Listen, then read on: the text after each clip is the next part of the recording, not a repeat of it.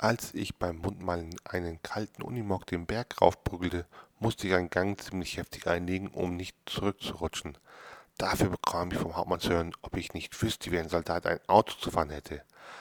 Eine recht spontane Antwort brachte mir ein Dienstwochenende an. Ein Soldat schaltet, wie er spricht, laut und deutlich.